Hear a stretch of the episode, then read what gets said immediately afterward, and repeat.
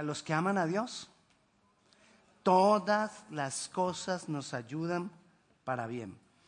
Pero yo quiero que leamos, porque vamos a estudiar a qué se refiere todo eso, y, y todas las cosas, como todas las cosas me ayudan para bien, que no me vaya yo a confundir y que quiera decir pues que todo lo que, lo que venga a mi mente, todo lo que a mí se me ocurra, Dios lo tiene para mí, no necesariamente.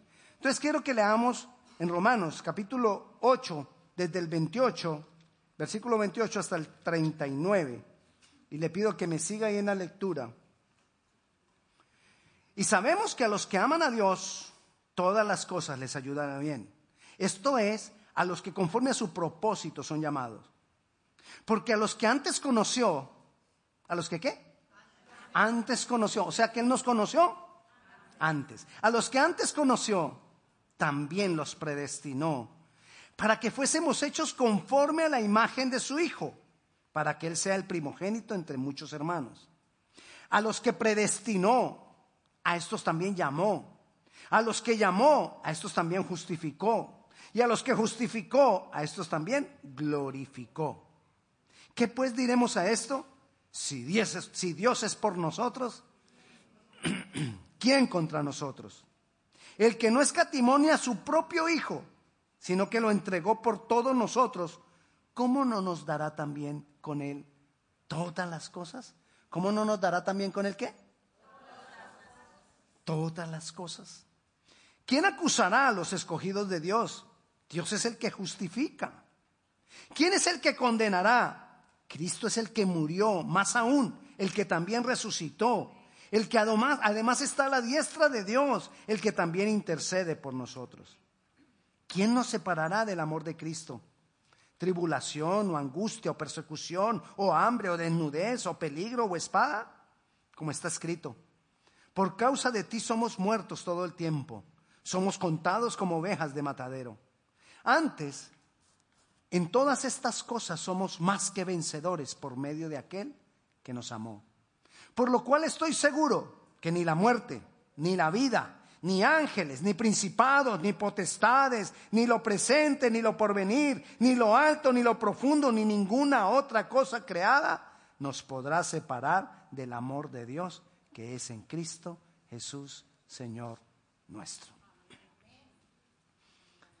Según lo que leemos acá, uno de los grandes propósitos de Dios con el ser humano, contigo, conmigo, es tener una estrecha relación de amor, permanente y duradera.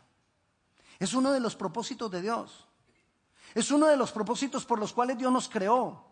Que tú y yo tengamos una relación de amor. Es uno de los propósitos por los cuales tú naciste, yo nací para tener una relación de amor con Él. Y el medio a través del cual Él cumple ese propósito se llama Evangelio. El Evangelio es el medio por el cual Dios cumple ese gran propósito de tener una estrecha relación con nosotros. Y esa relación de amor con Dios trae resultados que nosotros llamamos bendiciones. Los resultados de la relación de amor con Dios. Pero ¿qué es amar? Amar es darle a Él el primer lugar. Eso es amar. Amar no es lo que yo siento aquí en el corazón, que a veces uno siente como que se le aprieta el corazón o a veces como que se le ancha el corazón de amor. Eso no es el amor. Ese es el sentimiento del amor. Pero el amor a Dios es darle a Él el primer lugar. Que Él verdaderamente tenga el primer lugar en nuestras vidas. Y para eso el amor requiere sacrificio, el amor requiere entrega. Cuando amamos, cuando nos enamoramos de alguien, sacrificamos cosas. De pronto si tenemos un grupo de amigos y nos enamoramos de, una mujer, el grupo de amigos ya va quedando a un lado. Es más, los amigos dicen lo perdimos. Sí, ya no cuentan con uno. Y quizás si te invitaban a tomar cerveza todos los viernes, ya no se puede tomar cerveza los viernes porque ella quiere que estemos el viernes con ella. Y todo cambia. ¿Por qué? Por amor. Amar a Dios es darle el primer lugar. Y habrá que dejar cosas por causa de ese amor. porque ese amor requiere entregas, requiere sacrificio. Amamos a Dios dándole el primer lugar. Y entonces, como resultado de darle el primer lugar, Él nos da a nosotros el poder para vencer muchas cosas. Cuando yo le doy a Él el primer lugar, establezco un canal de comunicación con la fuente de poder. Usted se imagina, aquí está, este rojito trae la señal de la pantalla. ¿Usted sabe qué pasa si lo desconecto? Ya no hay señal. Así funciona el poder. Si yo le quito a él el primer lugar, se acaba el poder de Dios en mí. ¿Seguiré siendo su hijo? Él me seguirá amando. Pero como no le estoy dando yo a él el primer, el primer lugar, entonces se rompe ese canal. Y empiezan a pasar cosas que yo no espero, que yo no quiero. Cuando le quito el primer lugar, empiezo a perder contra el pecado. Hay veces el pecado se, se ensaña de uno. Hay veces el pecado quiere venir a tentarte una y otra vez y de una forma y de otra forma. Y tú quieres cambiar y no puedes cambiar y tú, y tú quieres dejarlo y no puedes dejarlo. Otras veces sí puedes.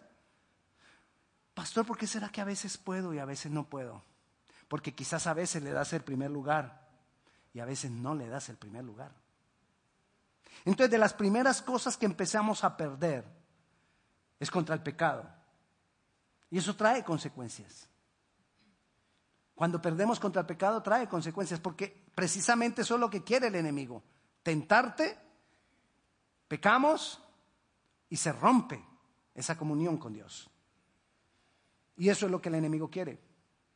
Otras veces puede que no sea la tentación del pecado lo que viene, sino tomamos decisiones equivocadas. Cuando le quitamos el primer lugar a Dios, que es amarlo, es decir, cuando no lo amamos, tomamos, empezamos a tomar decisiones equivocadas, empezamos a tomar decisiones que dañan, que traen consecuencias difíciles, consecuencias de dolor. ¿Sabe que una de las mayores causas de nuestros dolores son nuestras propias decisiones. Decisiones erradas, decisiones mal tomadas, equivocaciones nuestras. Otra cosa que ocurre, te llevamos dos. La primera, perdemos contra el pecado. La segunda, tomamos decisiones equivocadas. Otra cosa que ocurre cuando no le damos el primer lugar a Dios, cuando no amamos a Dios, es que enfrentamos los problemas de la manera incorrecta. Dicen los que saben, no lo digo yo, dicen los que saben, que el 10% de nuestros problemas es por el problema en sí. Y el 90% de nuestros problemas, nuestras frustraciones, todas las cosas que pasan malas en nosotros, el 90% es por causa de la mala forma en que enfrentamos los problemas y los conflictos. ¿Y por qué enfrentamos los problemas y los conflictos de una manera errada? Porque le quitamos a Dios el primer lugar. Cuando yo le tengo a Él por el primer lugar, vienen problemas, pero aprendo a enfrentarlos. Muchas veces nos equivocamos. Pero comenzando el versículo que nos vamos a memorizar, dice, y sabemos que a los que aman a Dios, que a los que qué? Aman a Dios. ¿Quiénes son los que aman a Dios? Los que le dan a Él el primer lugar. Esos son los que aman a Dios. Entonces, pues los que aman a Dios, los que no le quitan el primer lugar a pesar de, a pesar de problemas, a pesar de dificultades, a pesar de, de situaciones difíciles,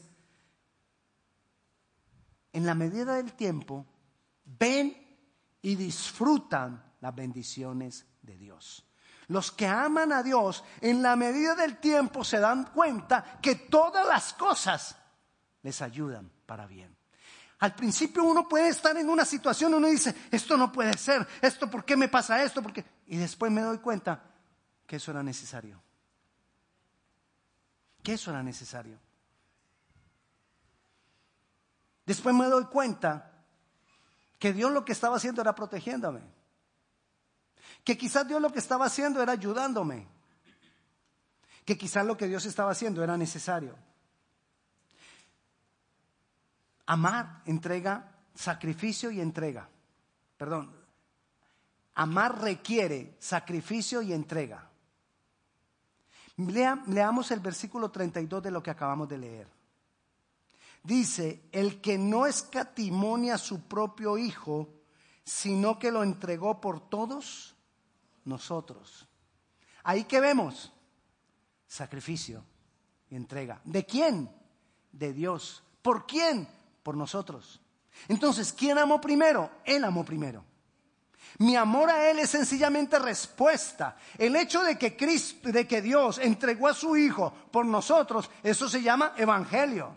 Entonces, el medio que Dios estableció para que nosotros le amamos a Él es el Evangelio. Y le amamos a Él porque Él ya me amó a mí. Y yo debo sacrificar algunas cosas porque Él ya sacrificó por mí. Y yo debo entregar algunas cosas porque Él ya entregó lo más preciado para alguien, que es su Hijo, ya lo entregó por nosotros. La pregunta es, ¿cuál es la respuesta mía al Evangelio? ¿Cuál es la respuesta mía al amor que Dios me ha, dado? ¿Cuál es la respuesta? Esa viene a ser la pregunta más.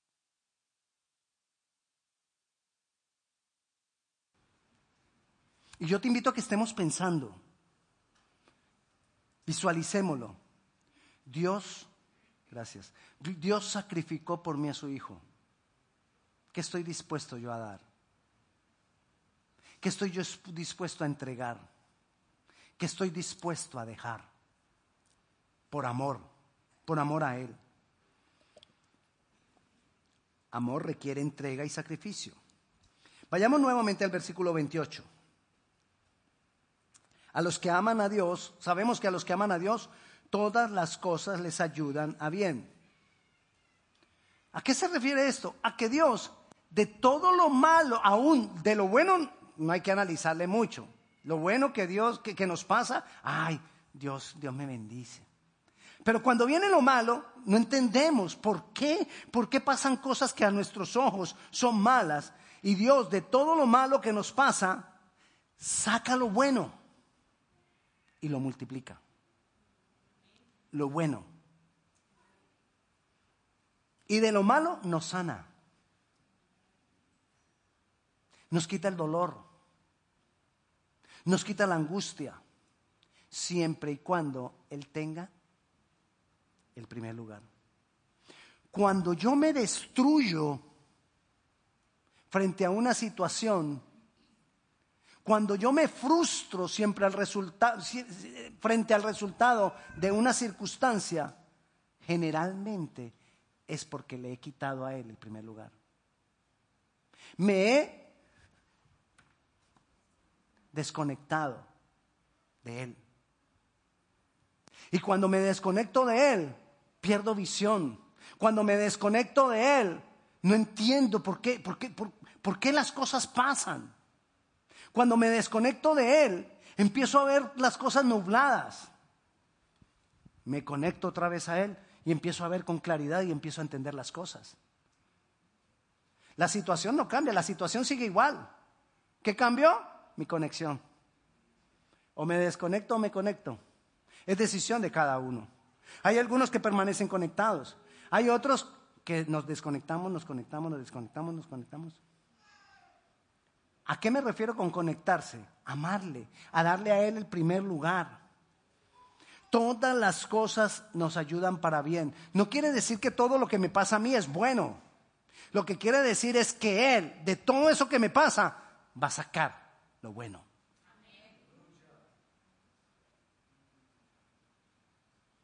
Imagínese que una persona, por desgracia, cae en una cárcel.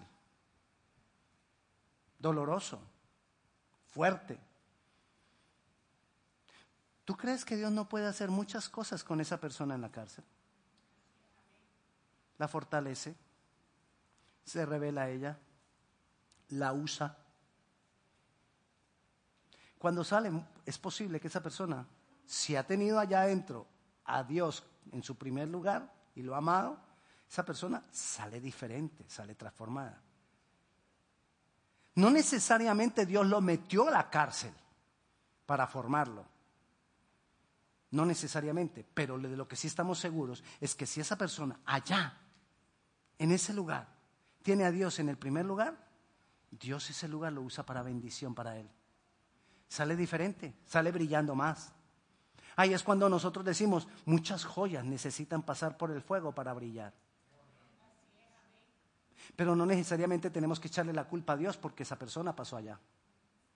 Porque muchas veces son nuestras propias decisiones. Entonces eso es lo que tenemos que ir entendiendo. El hecho de que Dios se constituya en un profesional para de lo malo sacar cosas buenas no quiere decir que Él nos esté mandando lo malo. Él lo aprovecha. Y en esa condición nos bendice, nos ayuda, nos sostiene. ¿Pero a quiénes? A los que le aman. ¿A quiénes? A los que le aman. A los que conforme, pero, ah, y dice así, a los que conforme, ese mismo versículo, a los que conforme a su propósito, ¿cuál es su propósito?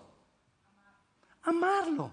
A los que conforme a su propósito son llamados. Es decir, hay unas personas que según esto son llamadas para amar a Dios.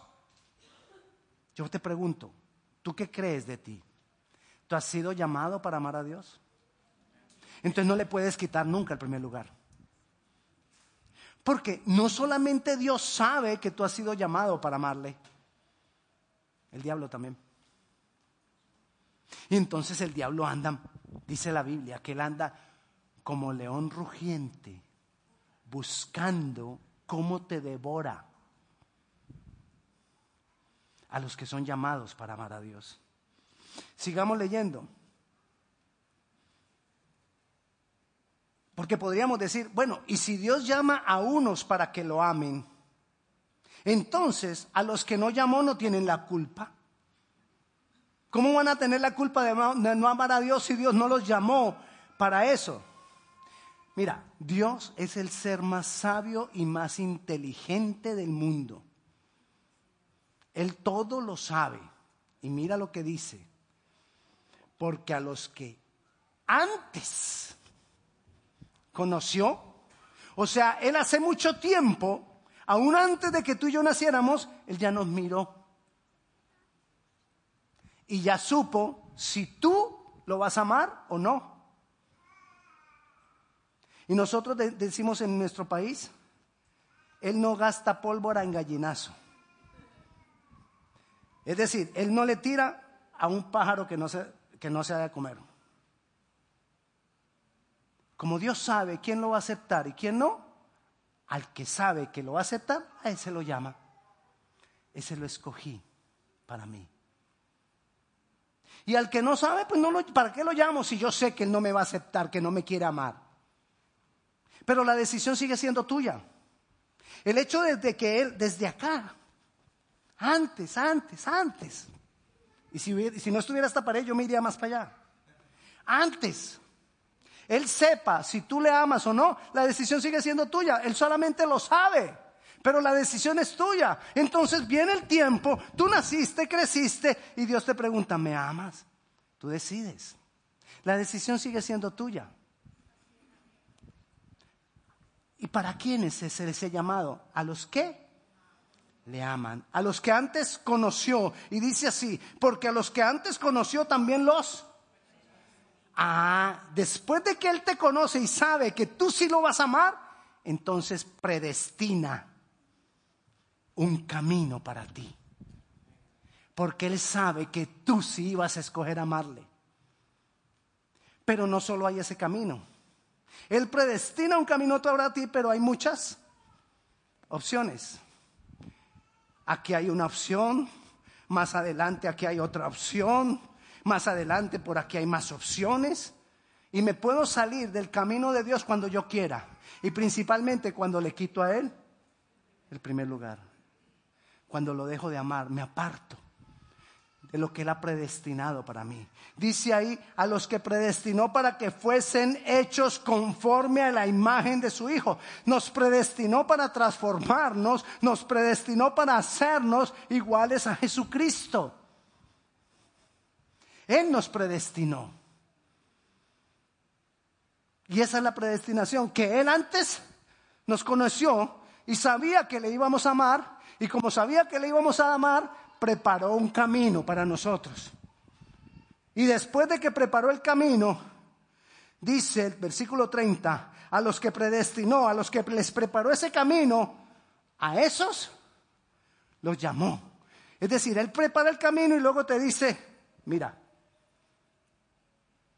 te traje a Estados Unidos para que conocieras mi camino, lo que yo tengo para ti y te agarra de la manito, perdón Oscar, te agarra de la manito y te lleva por el camino que Él predestinó para ti. Pero algunos somos tercos y queremos andar por nuestro propio camino. Él vuelve y te llama y te dice, no, tu llamado es por acá. Y nosotros seguimos, ¿cómo se llama? Tercos, no, obstinados. Y no, que es que yo quiero por acá. Es que es aquí. Es que yo necesito dinero. Es que Dios me trajo a esta nación fue para que hiciera dinero. ¿Tú verdad crees que Dios te trajo a esta nación para hacer dinero? No. Dios te trajo a esta nación porque Él tenía esta nación predestinada para que tú caminaras en ella.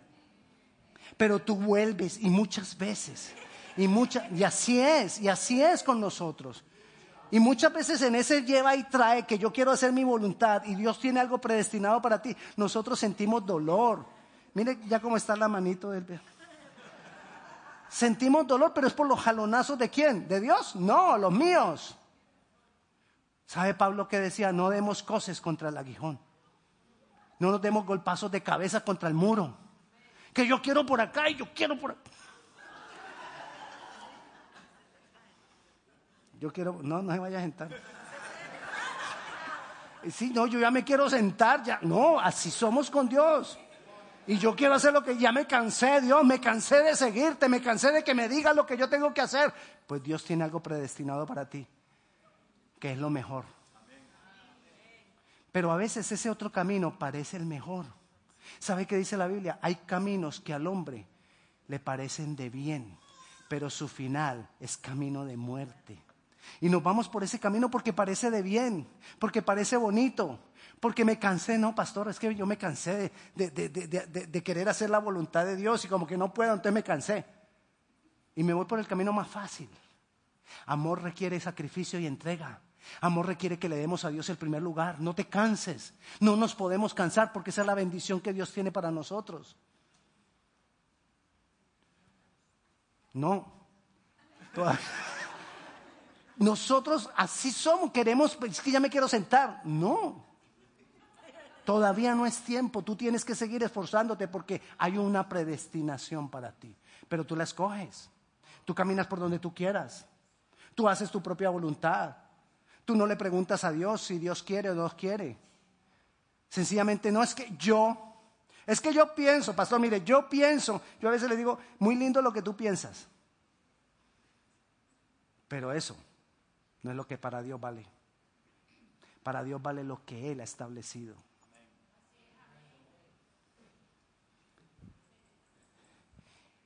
Y Él nos dejó una información para mostrarnos eso que Él ha establecido.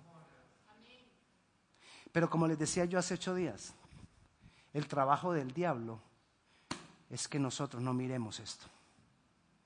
Y a través de la historia lo ha quemado lo ha destruido. Pero Dios se ha valido de que esto permanezca, la palabra permanezca y permanecerá siempre. Pero entonces como el diablo no la puede destruir, entonces sencillamente nos pone diferentes argumentos, diferentes pensamientos, que esto, esto está mandado a recoger. Biblia y negra Está mandado a recoger. Ok, entonces léela en el, en el, en el, en el teléfono. No, yo con una app de la Biblia en el teléfono. No. Ok, en el, en el computador. No. En la tablet. La tenemos de todas las formas, de todos los tamaños, en todos los sistemas, en todos los lenguajes, como tú la quieras tener, porque Dios se valió los medios para entregárnosla. Pero siempre el diablo te va a decir, esto no sirve. Tú decides a quién le crees. Dios siempre te va a decir, el Evangelio es el medio que yo escogí para darte mi amor, para mantenerte conectado conmigo y para poder suplir para ti tus necesidades y llevarte a caminar por, de acuerdo a lo que yo he predestinado para ti. Allá vas a encontrar muchas historias, allá vas a encontrar muchas cosas. Pero Él te está llamando y Él te está diciendo, oye, este es el camino, ámame, yo te llevo, yo te guío. Ámame, dame el primer lugar, saca tiempo para mí, consúltame, pregúntame. Aún si tú crees que yo no existo, pregúntame a mí, no le preguntes al diablo, porque ¿cuál es la respuesta del diablo? De que Él no existe. Esa siempre va a ser la respuesta del diablo. Y la gente va y le pregunta a los medios del diablo si Dios existe. Los medios del diablo van a decir, Dios no existe. ¿Por qué no le preguntas a Dios, Dios, si existe, revélate a mí?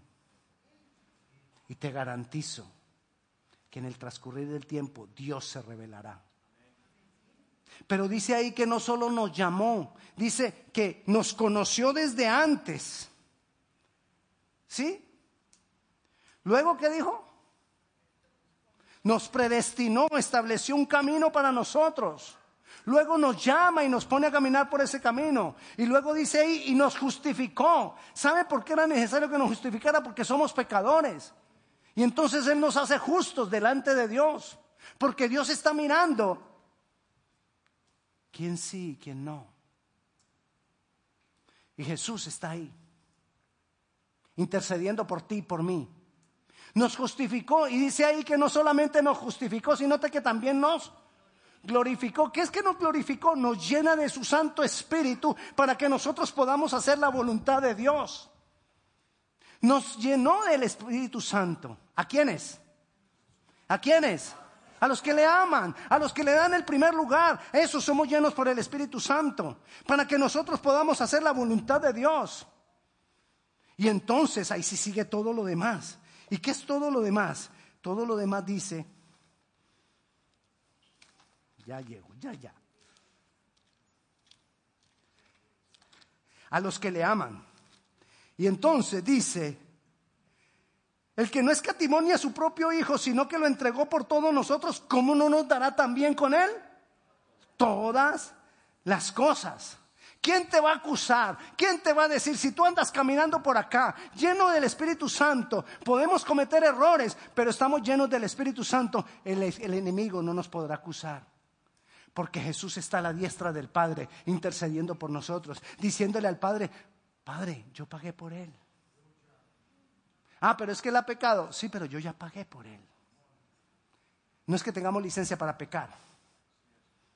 Lo que Él nos está diciendo es que Él nos cubre el pecado. Pero en la medida que tú camines por aquí, poco a poco vas dejando de pecar.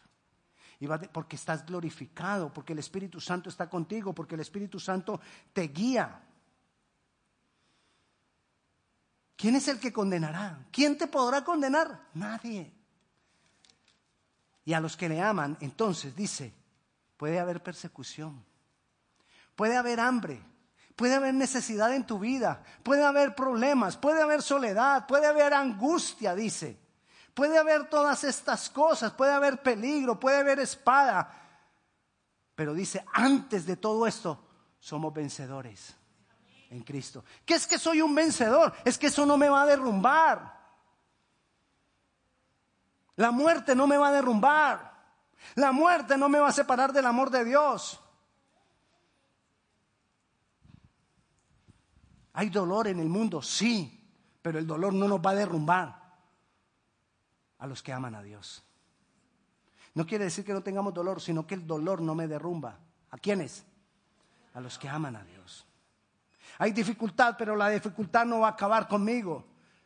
Y entonces, por lo que estoy seguro, dice al final, que ni la muerte, ni la vida, ni ángeles, ni principados, ni potestades, ni lo presente, ni lo porvenir, ni lo alto, ni lo profundo, ni ninguna cosa creada, nos podrá separar del amor que es en Cristo, del amor de Dios que es en Cristo Jesús. ¿Con qué comenzó todo? A los que aman a Dios. ¿Y con qué termina todo? Que a los que aman a Dios, nada nos podrá derrumbar. No quiere decir que nada nos pasará, no. Quiere decir que nada de lo que nos pase me va a poder derrumbar. Esa es la mejor que hay. Así que la invitación mía para ti esta tarde es, dale el primer lugar. Ámalo por encima de todas las cosas. Confía en Él, depende de Él. No necesitamos depender de nada más, solo de Él. Métete con Dios, búscale, pregúntale a Él las cosas. Anhélalo. Pero dile que eso quieres. Si tienes dudas, dile que tienes dudas. Si eres incrédulo, dile a Él que eres incrédulo. Si están luchando con un pecado, dile a Él, Señor, no, no, no, he podido con esto, pero te amo. Si están luchando con ansiedad, con angustia, díselo a Él. Pero dale el primer lugar.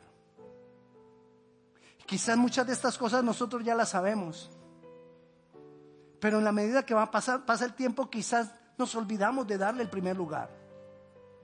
Y es necesario estar recordando, él, él merece el primer lugar, porque Él es Dios voy a darle el primer lugar. Las cosas me distraen, hay tantas ocupaciones, tantas responsabilidades, tantas cosas a las cuales yo quiero que enfrentarme de una manera correcta.